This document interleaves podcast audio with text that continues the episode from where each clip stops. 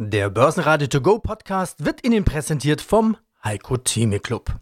Werden Sie Mitglied im Heiko Theme Club. heiko-theme.de Der Börsenpodcast. Börsenradio Network AG. Das Börsenradio. Marktbericht.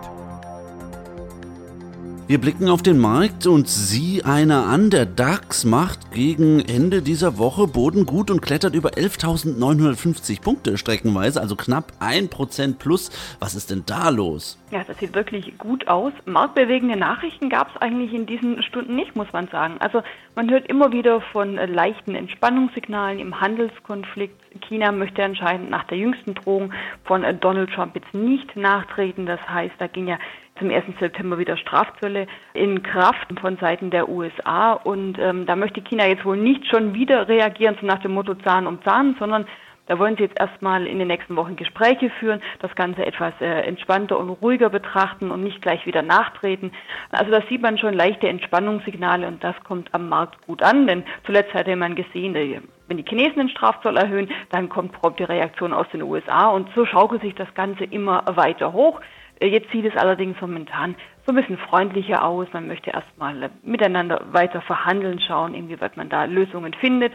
Und das kommt am gesamten Markt gut an. Wir hatten ja im August auch viele Punkte verloren, muss man sagen. Und jetzt gegen Ende des Monats holen wir uns den einen oder anderen Punkt wieder zurück. Um nicht zu sagen, wir sind sogar kurz vor der Marke von 12.000 äh, Zählern. Also die rückt schon wieder ins Visier der Investoren und da helfen natürlich auch die Kurse rund um den Globus, ganz klar. Die Stimmung hat sich nicht nur in Deutschland aufgehellt, auch in Japan beispielsweise ging es mit dem Nikkei-Index gut ein Prozent heute nach oben. Also auch die asiatischen Anleger sehen diese leichte Entspannung und greifen dementsprechend zu.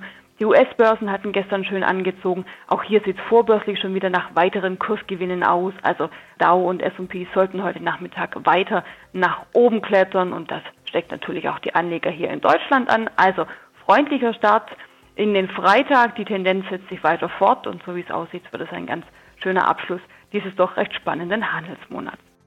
Der DAX war am Freitag schon fast an der 12.000er Marke dran. Dann verkauften die Anleger wieder etwas kurz vor Xetra Ende. DAX plus 0,85% bei 11.939. MDAX plus 1,3, 25.719 Zähler. Aus dem Börsenradiostudio B heute Peter Heinrich. Wie schon eben gehört, auch mit den Kollegen Brian Morrison und Cornelia Frei von der Börse Stuttgart. Wir haben für Sie heute in diesem Programm, in diesem Podcast, die Interviews in Kurzform zusammengefasst von Jochen Stanzel, CMC Markets. Er sieht ein Signal. Er sagt, es wird noch erstmal eine Relle in den USA geben. Dann kommt eine Rezession in gut 320 Tagen. Die Trends vom Parkett. Die Unsicherheit spiegelt sich im Fieberthermometer Gold und Silber wieder. Steigende Umsatzerlöse für Marino Med, Abschluss der Phase 3 und ein Interview mit der Strabag. Die hat 9% mehr Bauleistung. Im Interview Dr. Birtel. Er sagt, das ist mehr, als wir gedacht haben. Grüß Gott, hier spricht Thomas Birtel aus Wien. Ich bin der Vorstandsvorsitzende der Strabag SE, dem Marktführer im Bauen in Deutschland und in Österreich. Halbjahresbilanz 2019, 9% mehr Bauleistung als in den ersten sechs Monaten 2018. Waren es einfach mehr Aufträge oder besseres Wetter, weniger Winter? 9% ist schon ganz schön eine Menge. Das ist mehr, als wir ursprünglich fürs erste Halbjahr erwartet haben. Da haben mehrere Faktoren beigetragen. Das Wetter war sehr gut. Das war es im letzten Jahr aber auch. Es kommt hinzu, dass praktisch in allen unseren regionalen Baumärkten eine gute Konjunktur herrscht. Das gilt sowohl in Europa als auch außerhalb Europas. Kommt Ihr Wachstum nicht auch an einfach natürliche Grenzen? Gestern hatte ich ein Interview mit dem CEO von POR. POR konsolidiert und sagt, sorry, kein Wachstum mehr, wir bekommen keine Ressourcen mehr, kein Fachpersonal, die Materialkosten steigen, keine Subunternehmer mehr zu finden. Wie ist das bei Strabag? Das ist natürlich eine Herausforderung, weil wir ja grundsätzlich in ähnlichen Märkten tätig sind. Die Ressourcen sind knapp. Sie sehen das beispielsweise an unserer Personalentwicklung. Wir haben hier ein Plus von 4 Prozent. Wir hätten gerne mehr gehabt, aber immerhin sind es 4 Prozent gewesen. Das heißt also doch deutlich über 3000 Mitarbeiterinnen und Mitarbeiter, die wir im Vergleich zum 30.06.2018 für uns haben gewinnen können. Es ist eine Herausforderung und es ist sicherlich eine Wachstumsbegrenzung, aber es ist nicht eine Kondition, die uns dazu bringt, dass wir sagen, wir werden jetzt in Stagnation verfallen. Okay, also weiter auf Wachstum. Strabag baut ja gefühlt alles. Bahnen, Brücken, Autobahnen, Wohnprojekte, Stadien, Flughäfen, ja was noch alles. Was sind denn bei Ihnen die aktuellsten Großbaustellen neben dem neuen Bahnauftrag, zum Beispiel Norden Tschechiens? Das war die aktuellste Meldung zwischen zwei Orten, die ich gar nicht mal versuche auszusprechen. Es ist so, dass wir in der Tat rund ums Bauen alles machen und nicht nur den Straßenbau, der vielleicht aus unserem Namen abgeleitet werden könnte. Der größte Einzelauftrag, den wir in unserem Portfolio derzeit haben, befindet sich nicht in Europa, sondern in Südamerika. Das ist ein unterirdisches Wasserkraftwerk in Chile, etwas südöstlich von Santiago, wo wir ein Tunnelsystem von 75 Kilometern Länge errichten. Sascha Flach ist mein Name und ich arbeite hier für die ICF Bank auf dem Parkett in Frankfurt und wir betreuen derzeit um die 700.000 Derivateprodukte. Es braucht nur eine kleine Meldung. China spricht mit den USA und schon hat der DAX keinen Kopfweh mehr. Ja, und wie viel Kopfweh gab es denn beim klassischen Index DAX-Anlegern in dieser Woche? Ja, da gab es einiges Kopfweh. Also ich meine, wir haben ja unten mal schwer unsere Unterstützung getestet. Und es war ja nicht nur China, was uns beflügelt hatte, sondern dann auch noch das italienische Parlament, was uns dann noch wieder nach oben getrieben hat. Und deswegen stehen wir derzeit wieder bei einer 11.900 Punkte. Die Trends vom Parkett in Frankfurt. Was waren denn die Trends bei den Zertifikaten und Optionsscheiden?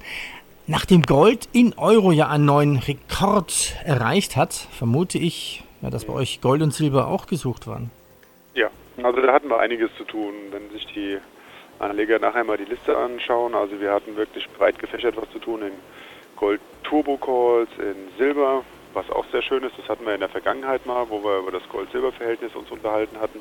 Damals lag das noch so um die 93. Wenn ich jetzt mal kurz das Silberverhältnis zum Gold mir ausrechne, 873, da sind wir noch bei 81. Und wie gehabt, der gleitende Durchschnitt sollte so zwischen 55 und 60 liegen. Da haben wir allein beim Silber haben wir noch viel Luft. Und die Anleger sind aber auch so weit, dass sie weiterhin auch wieder in die Faktoren in, äh, auf Silber zum Beispiel gehen. Da hatten wir wirklich einiges zu tun. Und man muss auch sehen, dass wir in, äh, allein im Gold ein All-Time-High dahingelegt haben, was halt der ganzen Unsicherheit im Moment gemünzt ist, ob das jetzt hier Amerika, China ist, ob das jetzt hier Europa ist, ob das jetzt die Unternehmensnachrichten sind oder auch das QE, was sich wahrscheinlich noch mal ein bisschen verschieben wird von der EZB. Die Unsicherheit spiegelt sich halt in dem Fieberthermometer Gold und Silber wieder. Die Deutsche Bank will weitere Filialen schließen. Nach Abschwächung der Mietendeckelpläne in Berlin springen die Immobilienaktien an. Deutsche Wohnen fast 11 Prozent, Vonovia 6 Prozent und ADO Properties 7,5 Prozent. Blicken wir auf die Einzelwerte. Da gibt es eine Wirecard. Was ist da los? Ja, Wirecard ist Anlegers Liebling, sagen wir immer so schön. Die Aktie hat uns ja dieses Jahr schon viel beschäftigt, kommt bei den Anlegern sehr gut an, insbesondere im Frühjahr und im Frühsommer war es so spannend, weil wir so viele Schwankungen hatten. Also das mögen natürlich die Anleger, wenn sich was an der Börse tut. Heute auf jeden Fall geht es mit der Aktie äh, nach oben, ein Plus zwar nur von 1,1 Prozent, aber es gibt gute Nachrichten und zwar ein Rating im Investment Grade Bereich hat das Unternehmen bekommen. Das ist auf jeden Fall positiv. Das äh, setzt die Kurse wieder so ein Stückchen weiter nach oben. Generell ist um die Aktie allerdings deutlich ruhiger geworden. Also die wilden Kursturbulenzen, die wir dieses Jahr schon gesehen haben, die sind aktuell nicht mehr zu beobachten, eben auch weil äh, zwischen Wirecard und Financial Times aktuell Ruhe eingekehrt ist. Da gibt es keine neuen Vorwürfe die im Raum stehen und hier für wilde Spekulationen und Bewegungen sorgen. Die Aktie bei 145 Euro. Äh, wie gesagt, ein Unternehmen aus der ersten Börsenliga, jetzt mit einem Investment Grade äh, Rating. Das kommt dementsprechend gut an, ein kleines Plus. Ja, hallo, mein Name ist Jochen Stanzle. Ich bin bei dem CFD Broker CMC Markets in Frankfurt tätig. Sie sprachen die Rezession in den USA an. Ist es denn nun fix, dass eine in Deutschland kommt? Äh, dürfte sich die äh, deutsche Wirtschaft nicht dem entziehen können. Vielleicht bekommen wir sogar zwei, weil ich meine jetzt schon diese der Absprung in der im Maschinenbau, im Automobilsektor, in der fertigenden Industrie haben wir eine Rezession und da Deutschland sehr stark darauf in dem Bereich gewichtet ist, haben wir möglicherweise jetzt schon eine Rezession. Und wenn dann nächstes Jahr eine größere weitere Rezession kommt, haben wir vielleicht sogar zwei. Also das, was die Märkte derzeit aber interessiert ist und das Signal für die Rezession von der Zinskurve ist jetzt da. Und auch wenn das vielleicht ein bisschen komisch klingt, ist das unmittelbare Resultat aus so einer umgedrehten Zinskurve, wenn die sich umgedreht hat, ist eine Rallye an der Wall Street.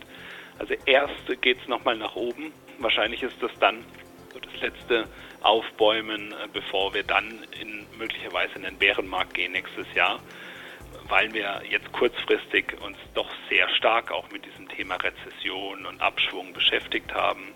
Und wenn jetzt die Kurse anfangen zu steigen, dann sind viele nicht dabei, müssen nachkaufen, nachjustieren. Und äh, das ist so die unmittelbare Folge. Wenn sich die Zinskurve in den USA umdreht, dann gibt es erst nochmal eine Rallye, möglicherweise auch neue Allzeithochs in den USA, vor allem wenn der SP 500 Index über 2941 äh, Punkte geht, wäre da nochmal ordentlich Platz nach oben technisch betrachtet.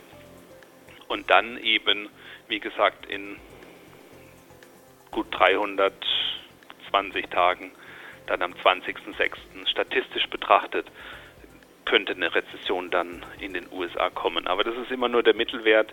Die Streuweite ist jetzt ziemlich weit. Plus 8% kann Isra Vision zulegen.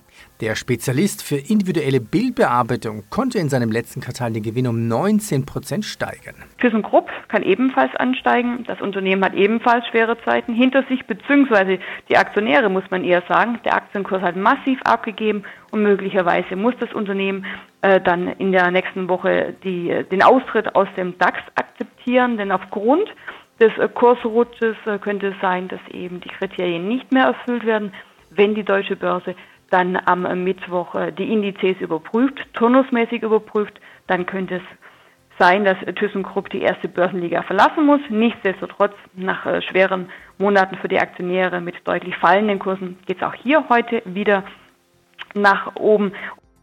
Tag, mein Name ist Andreas Grassauer, ich bin Vorstand und CEO und Gründer Marinomed Biotech AG, notiert an der Wiener Börse seit 1. Februar 2019. Wie ist jetzt Ihr Ansatz und wie funktioniert Ihre Marinosolv-Plattform?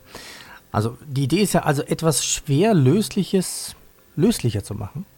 Ja, es gibt ja an sich sehr gute Präparate, also was man tun kann. Äh, die ursächliche Bekämpfung ist ein bisschen schwierig. Was man tun kann, man kann sozusagen dem Immunsystem sagen, ja, du machst mal Pause wenn man, so, wenn man so will, ein bisschen unwissenschaftlich formuliert, aber ist vielleicht für den Investor durchaus verständlich und dass die Substanz oder die Substanzklasse, die das kann, dem Immunsystem sagen, bitte nicht aktivieren jetzt, äh, die heißen Cortisone oder Corticosteroide. Und die haben leider Gottes oder für uns äh, Gott sei Dank äh, das, das Thema, dass diese Wirkstoffe extrem schwer löslich sind. Und auf unseren Schleimhäuten hat man einfach, wenn man dort diese Wirkstoffe aufbringt, in unlöslicher Form, dann hat man also relativ wenig Zeit, dass die in den Ort des Wirkens kommen, weil meine, Sie wissen, dass wenn Sie was in die Augen tropfen, das, das Auge wird permanent umspült von der Tränenflüssigkeit und dann ist das relativ schnell weg. Und das gleiche gilt für die Nase. Wenn Sie etwas in die Nase bekommen, da gibt es einen natürlichen Reinigungsmechanismus und wenn man da Partikel aufbringt, dann werden die ja automatisch nach hinten transportiert und schließlich und endlich schluckt man das dann ab. Und äh, im Endeffekt erzielt das keine Wirkung. Und genau dort setzen wir eben an. Wenn man den Wirkstoff in Lösung bringt, dann kann er in sehr kurzer Zeit ins Gewebe eindringen, dort seine Wirkung entfalten. Und genau das ist uns jetzt mit dem ersten Produkt, mit dem Budesolf auch gelungen. Börsenradio Network AG Marktbericht Der Börsenradio To Go Podcast wurde Ihnen präsentiert vom Heiko Theme Club. Werden Sie Mitglied im Heiko Theme Club. heiko-theme.de